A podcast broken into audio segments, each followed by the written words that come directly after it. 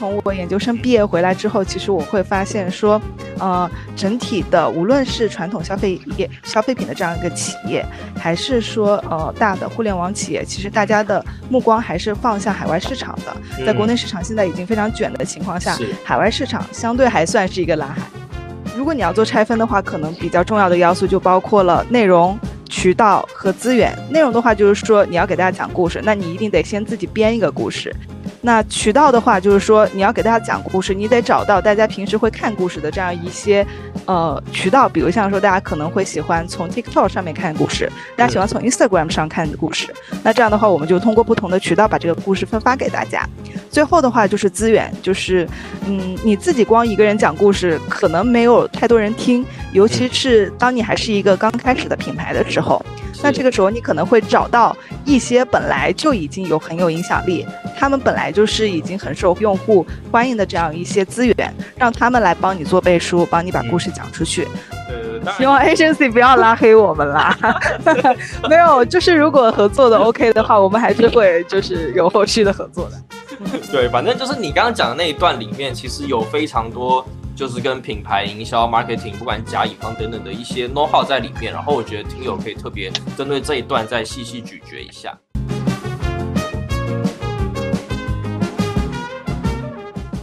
Hello，星星人类们，大家好，欢迎回到星球小趋势星星人类这档播客节目。今天我们邀请到的是某国产手机品牌的管培生。呃，由于他可能不太愿意以本名出现，所以我们待会也会叫他的法号，不是啊，是绰号，就是叫他爪爪。对，那他现在的话人在俄罗斯，然后呢是担任该市场的区域营销主管，目前在做海外单一国家的产品上市 IMC，包括整体的营销策略和项目管理。那今天他将会和大家分享一下他独特的职业经验和感悟。Hello，爪爪，很高兴邀请你来。Hello，大家好呀，欢迎大家叫我的法号，这里是抓抓，很高兴今天能够来到这个节目，然后跟大家一起聊天分享，聊聊关于出海营销的那些事儿。今天和我一起访谈的是我们的小伙伴 Rasa。Hello，Hello，大家好，我是 Rasa，又跟大家见面了。Rasa 现在在一个大山上面，然后他找了信号最好的地方，跟我们一起来进行这场访谈。真的 是山那边的朋友，感觉很奇妙。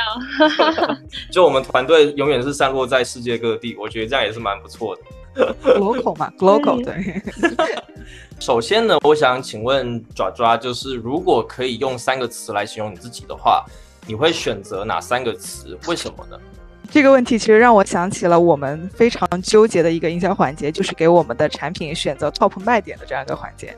那如果真的要给我自己选三个词，让我看起来更好卖的话，我可能会用这几个词吧。嗯，第一个是海外。嗯，为什么会有海外呢？因为其实从我研究生毕业开始，我兜兜转转都的企业发展，包括大的互联网海外电商平台、大的 merchant 商家的出海电商部门，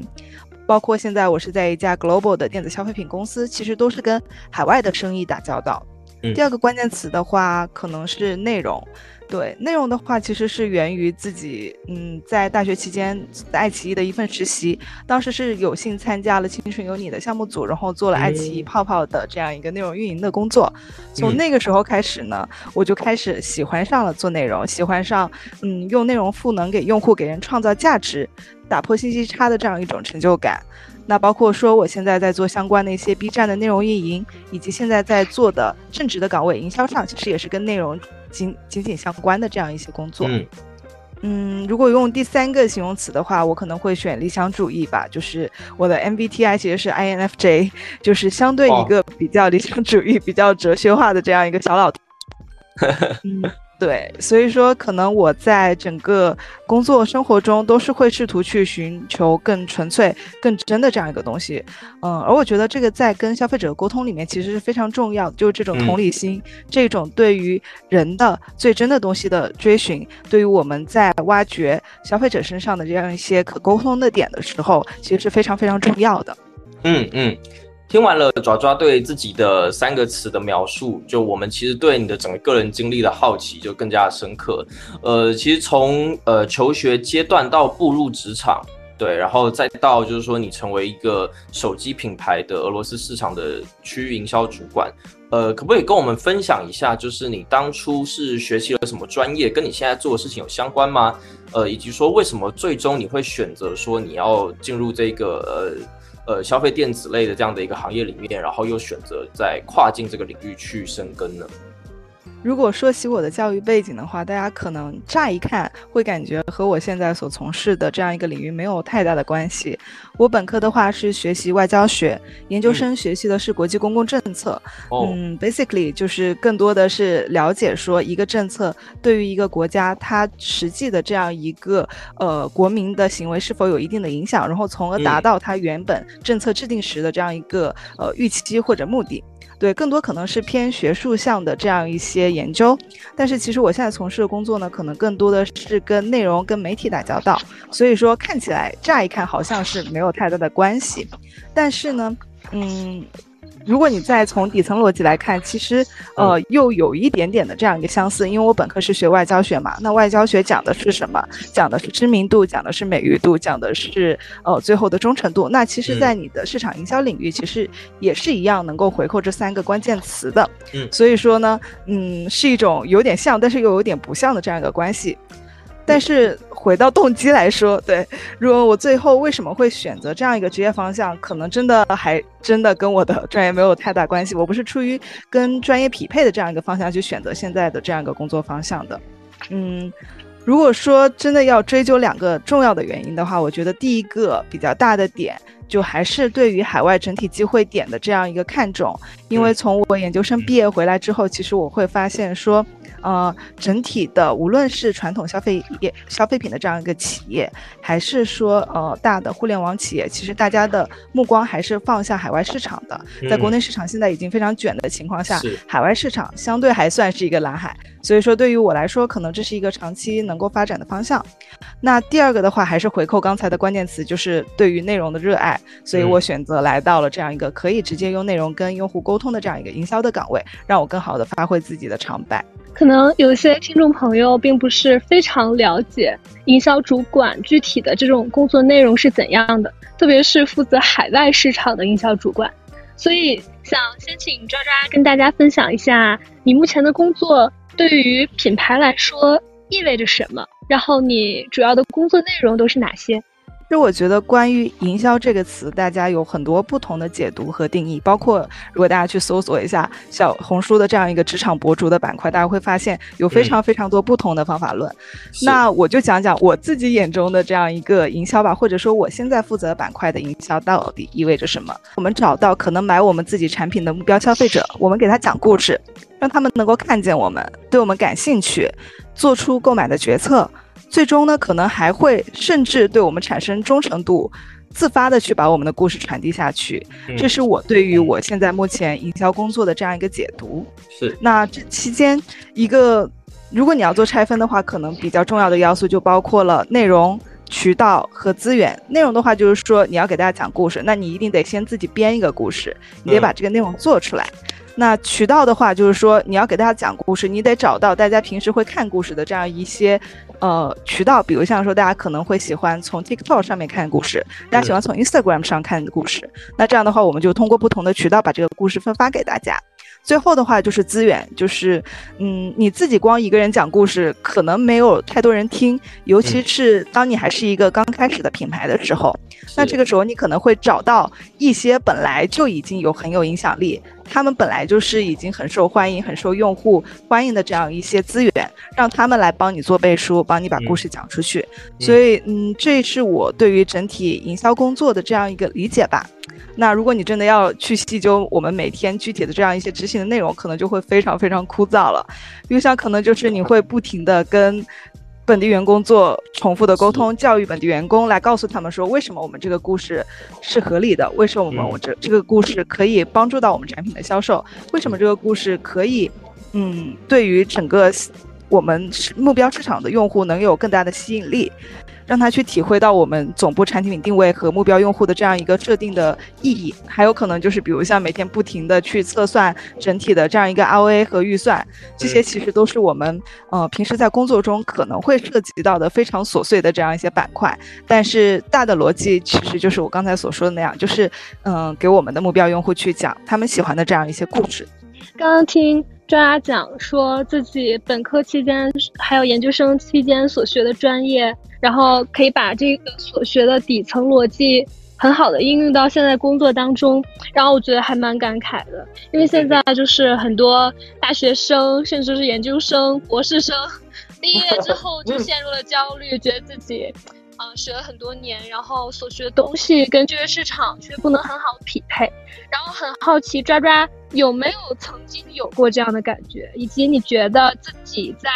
大学期间或者研究生期间收获的对于现在工作最有用的经验或者知识或者是技能是什么？其实听起来，刚才感觉我好像是 lucky ones，但是其实也并不是，就是我也有过非常多这样的迷茫的时刻，尤其是我也是偏文科向的这样一个专业嘛。有一句话经常说的，就是看小红书啊或者抖音上，大家经常说文科毕业即失业。对，就我也有过。这么夸张？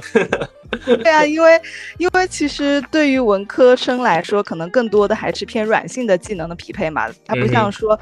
工科生会有非常对口的这样一些专业或者技术项的岗位去支撑，所以说文科上更多是看大家自己综合的这样一个能力，呃，跟我们本科就是学的这样一些内容不一定会有非常强的匹配。那我肯定也会有这样的一个过程嘛。但是我觉得这个事情要拆成呃两半来看吧。第一个是说，嗯，你得认同说，比如像你在本科期间学的一些课本上的知识，可能是真的在你的工作中用不上的。但是如果你再去想想那些工科生，他也不是百分百能用上的，因为你在工作的环境中本身就是一个充满挑战，会有不同的这样一个新的情况出现，需要你去学习新东西的这样一个情况，不可能说是你永远就是按照课本的那一套去照本宣科。嗯，那另外一个部分呢，就是说，那我们就得看到我们自己作为文科生的这样一些长板。那比如像说我自己在本科期间，我觉得逻辑分析的能力，在我研究生期间做的这样一些课题的研究，对于解说一步步去拆解、验证的这样一个过程，其实你也是可以用到商业领域的。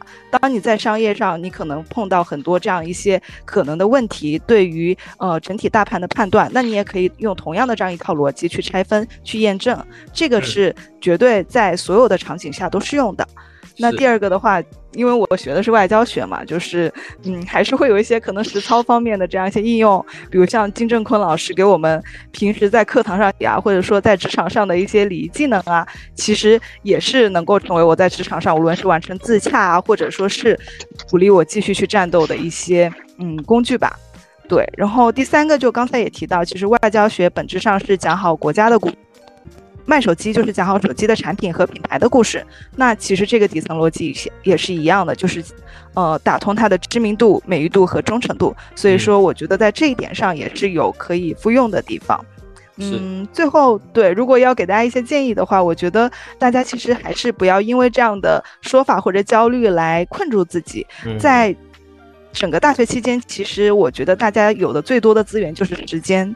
如果大家能够把这个资源用好，用这样的一些时间去尝试更多的实习，去尝试更多的这样一些社团活动、领导力提升的活动，那我觉得其实你学到的这样一些经验和技能，还是能够用到后续的这样一个工作中的。我觉得渣渣是一个很酷的女生，哎，能够只身一个人去一个之前完全陌生的国家工作，语言也不通，然后文化习惯上也可能会有各种各样的不适应，所以就想知道。当初是什么让抓抓下定决心远赴海外这么多不同的国家，然后接受这份工作挑战的？说实话还是说假话？如果说实话，都说都说 都说。就说实话的话，其实就是一个字，就是忙，就是也没想这么多就来了。当然，肯定理性的分析，就是说对于海外市场的这样一个认同、发展的这样一个呃可能性的肯定的话，我觉得是一个非常理性的点。但是感性上来说，就是忙，就是想要有机会能够观察到更多不同文化下的人和事，包括说，其实我自己之前是学偏文科、偏社会科学的。这个方向的嘛。然后，那我可能更多的想要说，我学的这些东西能够在我的这样一个实践中，我能够有机会真正的去看到、去观察，在不同国家、不同的文化环境下生活的这样一些人。那第二个的话，就是开个玩笑来说，就是还年轻，所以说 所有的这些挑战，我觉得。没有问题是解决不了的，对，就是可能会有当下的这样一个困境，但是因为自己还年轻，所以这些东西都还是能消化的，也不是所有东西都是不能回头的，所以就是嗯，来到了这边，想要尝试更多不一样的事情。其实我们很多人在做决策，本来就是呃一部分靠感性，一部分靠理性了。但我觉得就是说你的所学到的东西，它可以在。你需要理性的去做一些决策的时候，可以帮助你。但我觉得很多时候，我们还是要探索自己的内心，就是你对什么东西很感兴趣，你一提到那个词儿，你就会觉得就是哇，好有意思啊。那其实说不定你你本身你就是想要往这个地方去走。那我觉得一切都是最好的安排，就听从自己内心的声音就行了。对，是的，嗯，那其实我很好奇，就是呃，因为爪爪现在在俄罗斯嘛，那跟在国内工作铁定也是不太一样，包括你接触的人，然后可能说你还需要不断的去，可能会有一些跨国协调的，或者说跨境协调这样子的一些工作。那我们很好奇，就是说在俄罗斯工作生活的话。呃，你一开始会不会经历一些 cultural shock，就是觉得啊，这个文化冲击很大，然后你可能有点难适应，或是有点意外，对，或者说它可能会有点影响到你，呃，在工作上面的一些这个我们所谓的叫做呃松弛度吧，就是你会觉得本来在国内应该是这样，但是到那边去怎么不是这样？那呃，你遇到这样的情况的话，你后来是怎么样去一步一步适应的？当然会有啊，因为其实，嗯，当你出来之后，你会发现。那大家在不同的文化环境下生活的人，他们所有的这样一些生活习惯，他们所有的这样一些工作习惯，都是会和我们可能所认知到的这一套系统是有一定的差距的，就是没有好坏之分，但是大家的确是会有一些认知上的偏差，而这些偏差呢，可能也会在所有的。场域中都会对你造成一定的影响，包括说生活，包括说工作。那生活上，我觉得最大的影响还是在语言上吧，因为毕竟我可能生活上也不是那么挑的一个人，其他的这样一些细微的影响都可以计入不不算了。但是语言上的话，就会你会发现有很多非常久。你到了超市，你望着满屋子的货架，它可能有不同的这样一些类型的酸奶或者牛奶，但是你一个都看不懂。对，就是经常会出现你买错不同类型的酸奶或者水的这样。情况这些，呃，虽然看似很小的事情，但是也算是一种小的这样一个语言或者 culture 的工作场上，我觉得可能会更多，因为其实，呃，工作和学习不一样，就是我在学习过程中其实也是有在海外在荷兰交换的这样一个经验，但是学习过程中你跟人的交往相对来说是比较纯粹的，没有那么多利益上的这样一个对纠葛嘛，然后包括说你可能也没有那么多要跨不同。组织部门的这样一个沟通的环境，所以说呢，在工作场上，尤其是在海外的话，你会发现。嗯，首先第一个可能是大家对于不同的这样一个工作习惯、工作流的这样一个差异，包括说像海外很多这样一些呃习惯了工作的人，他们可能就会更加习惯的去干实事，他们不会去想虚盘的东西，他们想的是说我们今天要去谈多少个客户，我们今天要拉多少个资源，我们今天要发多少个 post，然后有多少的曝光量。但是从我们这样一个总部的维度来说，其实我们更多想的是说。我们战略层应该怎么做？我们策略层应该怎么做？我们会有战术和战略的这样一个区分。那这个时候，当你如果想要把你的这样一个战术战略的。层面的内容沟通给他的时候，你会发现他们会非常难理解。你必须从头到尾给他教育一遍，就是给他解释一下我们这样一个底层逻辑是什么，他是怎么样跟他的这样一个底层逻辑做匹配的。所以说，在这期间会有非常多类似于这样的沟通误解的经历。那当我碰到这样的情况的时候，其实最开始还是有点绝望的，因为会想说啊，为什么会这样？就是 在其他的情况下，可能沟通会非常顺畅，也不会那么低效，但是呃，反而。到这样一个海外的情况，你会发现啊，怎么会需要这么多的时间做重复的沟通，甚至说一遍两遍的沟通，还会出现大家做的事情不一样的这样一个情况。那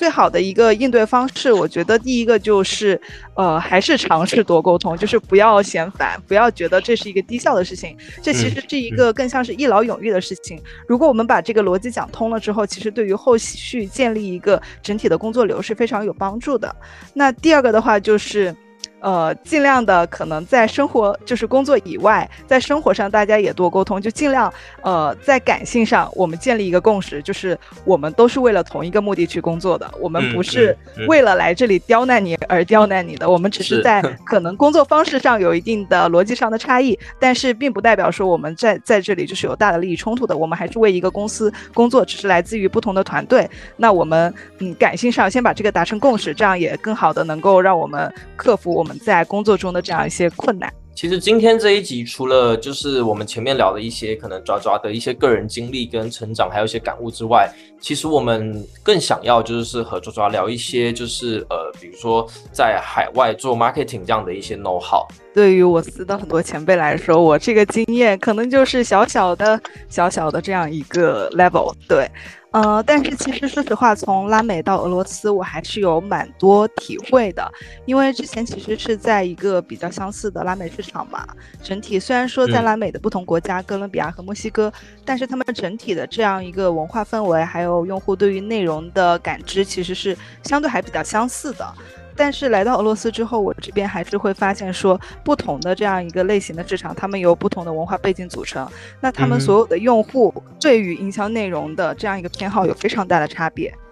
他们的触媒渠道其实也有非常大的差别。嗯，举个具体的例子来说，比如像在拉美市场，你会发现用户。他不那么关注你所有手机的每一条 spec，他不会说对于你的芯片、对于你的屏幕都有非常高的这样一个要求，他不需求从你这里获得非常硬核的这样一些手机的信息，他更多的是想通过一些比较感性的或者说比较好玩的 lifestyle 的内容来接触到你的信息，然后才会产生购买的这个行为。但是在俄罗斯，你会发现所有的用户他们对于哪个 level 的这样一个芯片能够达到个利益点。对它的用户体验有什么样的好处，其实都已经非常非常熟练了。嗯，在他们的这样一个整个消费决策里面，他们会更倾向于先去看更理性的内容，比如像说网站的这样一些科技媒体测评，或者说 KOL 的这样一些测评。所以说，嗯，大家会发现，那用户不一样之后的话，我们所要做的这样一个 marketing 的渠道和内容。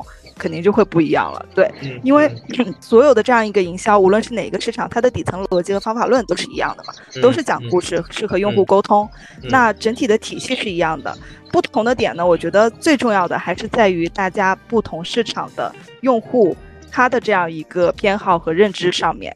呃，刚才其实有提到呃拉美市场，然后还有俄罗斯市场。那呃，我们这边很好奇，就是说，呃，在海外做一些 marketing 的时候啊，有没有一些比较可能比较通用的一些步骤？比如说，在做 marketing 的整个 planning 上面的一些经验，可以跟我们分享。呃，一个就是在认知上，其实我们对于我们本身就是国内出来的人嘛，所以我们对于国内市场的整体媒体环境是非常了解的。是。那我们在做国内的市场的时候，其实对于进步可能就不会做那么深，更多是更精度的对于每一个渠道的这样一个具体生态的调研。对，那第二个的话就是，其实我觉得海外整体的生态还是比国内要简单一点的，就是大部分的这样一些，尤其是线上渠道，它的商业化其实做的非常非常成熟的，就不会像国内它渠道又多，然后整体影响力也大，但是可能它的商业化程度没有做的那么。成熟就是我我的意思说没有那么规范化的这样一个呃方向，对对对，所以说嗯，我觉得。可能底层逻辑是一样的，但是更多的差别是在这里。那如果说做海外的话，我觉得做不同的市场都有一套比较标准的话的流程吧，就是这个流程不一定能说百分百都会全部用上，但是如果你按照这个流程来走，基本上我觉得也不会出大的错哈。但是这也是我自己的个人经验。嗯，我觉得首先进入一个市场做品牌推广的时候，第一步一定是先深入了解市场，尤其是大部分人其实对于呃要经手的市场不一定。定会有那么百分百的熟悉，嗯，那可能就是我们会有很多相关的这样一个模型，比如像说我们进入市场的五看，比如像说如果单说 marketing 这个维度的话，我们会看用户，我们会看主要的媒介渠道，我们会干竞品的一些动态，包括我们 也会看一些市面上的这样一些大的资源，对于我们用户呃感兴趣的这样一个区间的这样一些资源。那第二个步骤的话，我觉得就是去接触资源，就是我们对于这个市场有一定的了解之后，我们得看看我们自己能够拿到什么。那可能就是前期的这样一些大型的 agency pitch，让他们来给我们做一些，嗯，包括其实这两步有点类似于同步进行啦，就是他们在给我们 pitch 过程中，其实也是我们洞察市场的这样一个呃方向。对对。第二个的话就是让他们给我们出一些相关的这样一些建议或者策略的这样一些输出，这样的话我们也会对这个市场。到底要怎么操盘，有一个更方法论、更系统性的这样一个认知。嗯嗯，那除了 agency 的资源，我们也可以去接触一些大的，像是 IP 啊，或者说是媒体的这样一些资源。因为对于我们来说，我们要做后期所有的这样一些执行的步骤，都是需要这一些资源的支持好这样一个故事的。那第是做相关的这样一个内容搭建，这个的话是跟整体的国家经理的这样一个选品和操盘策略是有关系的。就无论你是哪些产品要放在这个渠道销售，呃，你要放在重点放在哪几个渠道，这些都是有相关性的。那基于这样的一系列的销售策略之后，我们可以去看说我们需要对哪些产品做重点的这样一个内容搭建，呃，我们会把它放在哪些渠道上去做传播，这个是我们。可以做的一个前期内容策划的规划的这样一个部分，因为基本上来说，你刚来一个市场，嗯，基本的这样一些官方的内容，就是 BGC 的内容，你是必须先有的，你得先把这样一个呃大的框架搭起来，不然的话，大家可能通过。其他的渠道认识到你，他可能没有办法，嗯，把你 identify 成为一个非常正经的品牌，你就是一个渠道的，类似于山寨机的这样的品牌。所以说，如果你真的是要以品牌向去做推推广，那这个内容搭建就是一个相当于从零到一的过程。那从零到一之后，你就要从一到十，从十到一百。那这个时候，你需要基于你前两个步骤，你做了洞察，你有了资源，那你就需要找到你单点。这样突破的一个渠道，比如像说，呃，这种 PR 的市场，你可能单点渠道突破的，你就选的是 PR，你就是把这个市场的所有的科技媒体，你全部都打透，嗯嗯，做到百分百的这样一个，这只是举个例子啊。那有一些可能比较重 mass media，不是 tech media 的市场，你可能就是举办一个 to B 的。出媒体的这样一个大的媒体发布会，你找一个事件，你找一个话题点，对，能够能够让这些大的 mass media 能够看到说你的这样一个品牌进入到这个市场，然后同从而来对你的用户达到这样一个覆盖的目的。然后，嗯，基本上其实就是这样的一几个四步。你如果在做细的拆分，肯定还会有更多的这样一些呃经验啊或者步骤。但是我觉得如果能够。做到这四点，其实，嗯，整体来说，你就会拿到一份比较合格的答卷了。其实刚才爪爪提到的这一些东西，我觉得其实呃非常的系统性，而且非常干货。因为其实像呃我们自己的话，就是也是做一个小的这个 agency，然后去。呃，帮助一些品牌去发展嘛。那其实刚才有提到，比如说就是看要怎么样去做，因为像呃刚才有提到，比如说透过先买 PGC 对吧，然后让消费者接触到你的时候，毕竟你是一个新的国外的牌子嘛，那你需要先打造你的这个信赖感。那如果说你在 PGC 上面有比较好的一些呃铺排跟表现的话，其实很多，特别是我觉得像。刚才左左提到很重要的点，就是俄罗斯市场的人，他们是比较看重可能产品的一些功能性的东西，或者说一些测评性的东西。那所以跟刚才你提到的，就是先买 PGC 这样子的一个呃铺排，我觉得是完全是另在一起，就是它的那个逻辑是完全相通的。那其实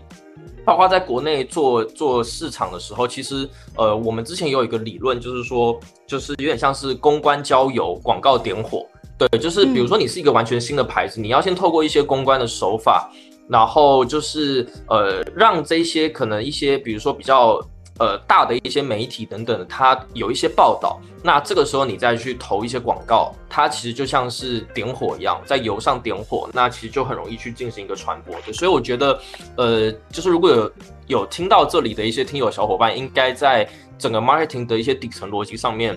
是能够去获取到一些呃有用的信息的，对。然后其实刚才还提到一个点，就是虽然我知道这样讲比较不可能比较不厚道，但我们自己也之前也是做 agency 出身的嘛，就是之前有一个在做品牌的前辈，就是跟我说，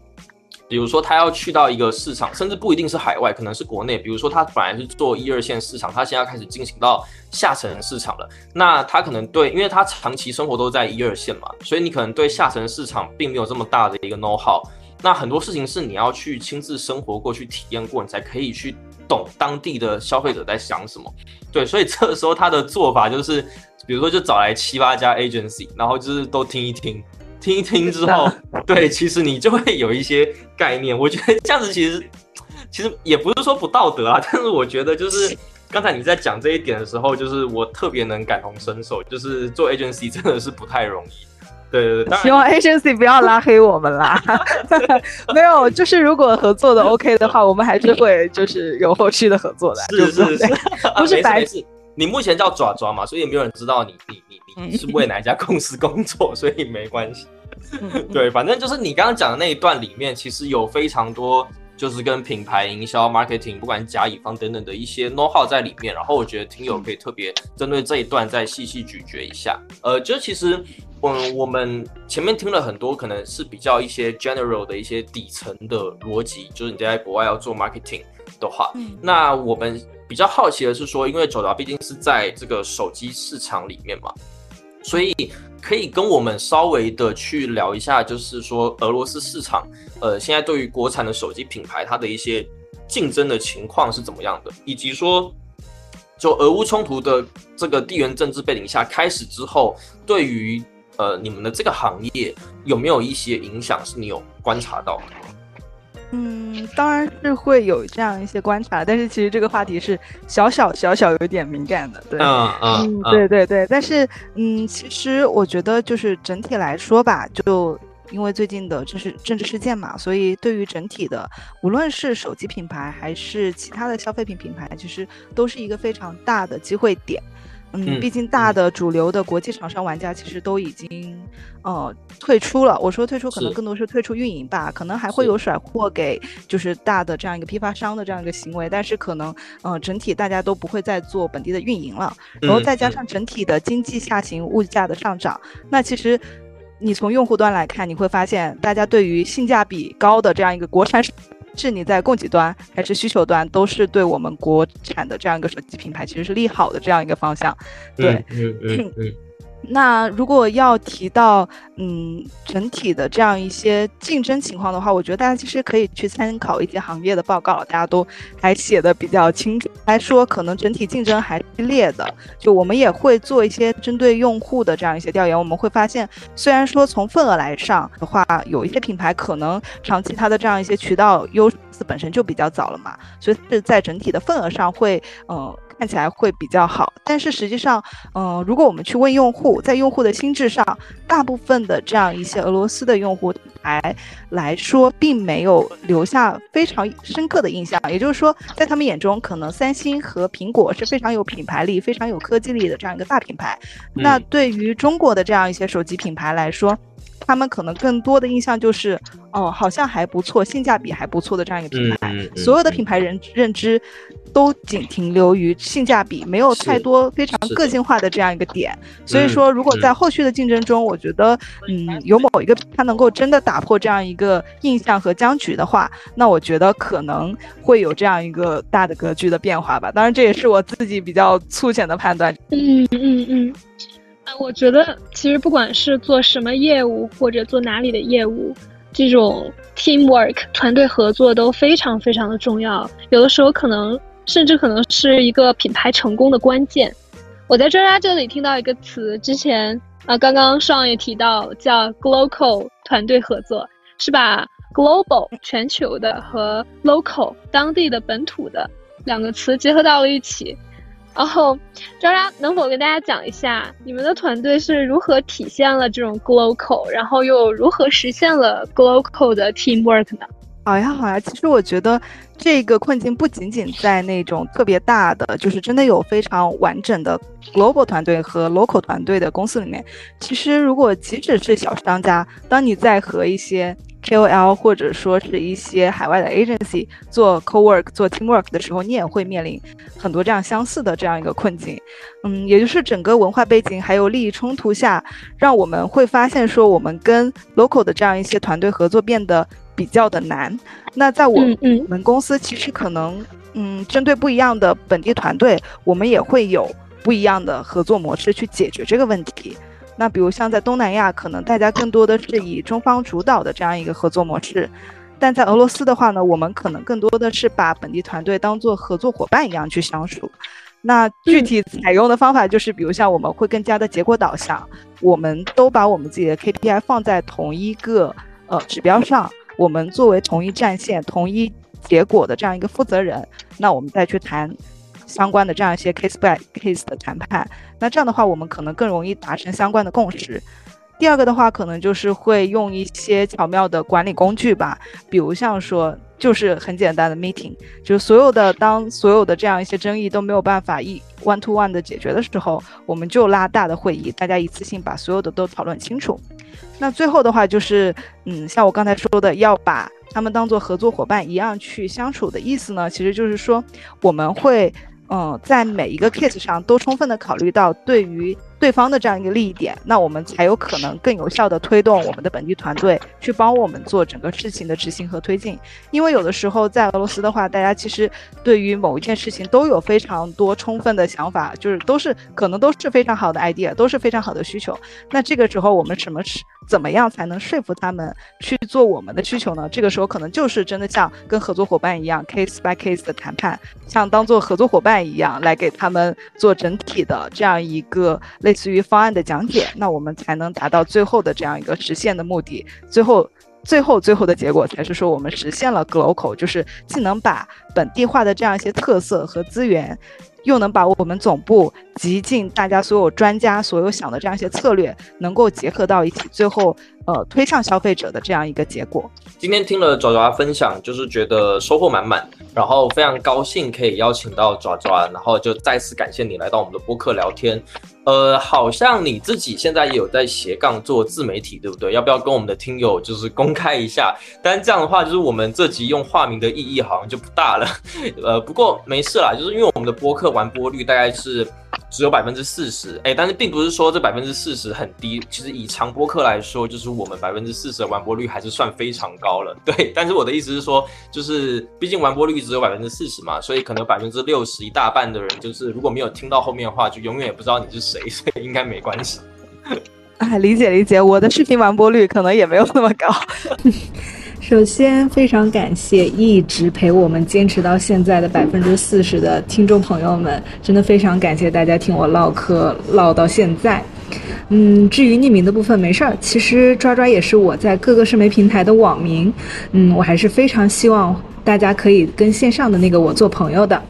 目前呢，我在 B 站和小红书都有自己运营的账号，叫“抓抓环游世界”。简而言之，就是带大家在各种国家云旅游、吃喝玩乐。如果大家也感兴趣的话，欢迎来关注我呀！好呀，好呀。那我们本期的内容就这样喽，然后未来我们也将持续的邀请有意思的新兴人类来到我们节目。那这边可以跟听友先预告一下，就是八月份会有一个在知乎呃粉丝数已经破十万了，然后他自己一个人做健身这样 A P P 的一个一个大佬。对，那目前这个 A P P 的注册用户也达上百万了，然后他会来到我们的节目，跟我们去聊一聊艺人独自创业，然后把它做到这么大这样的一个过程。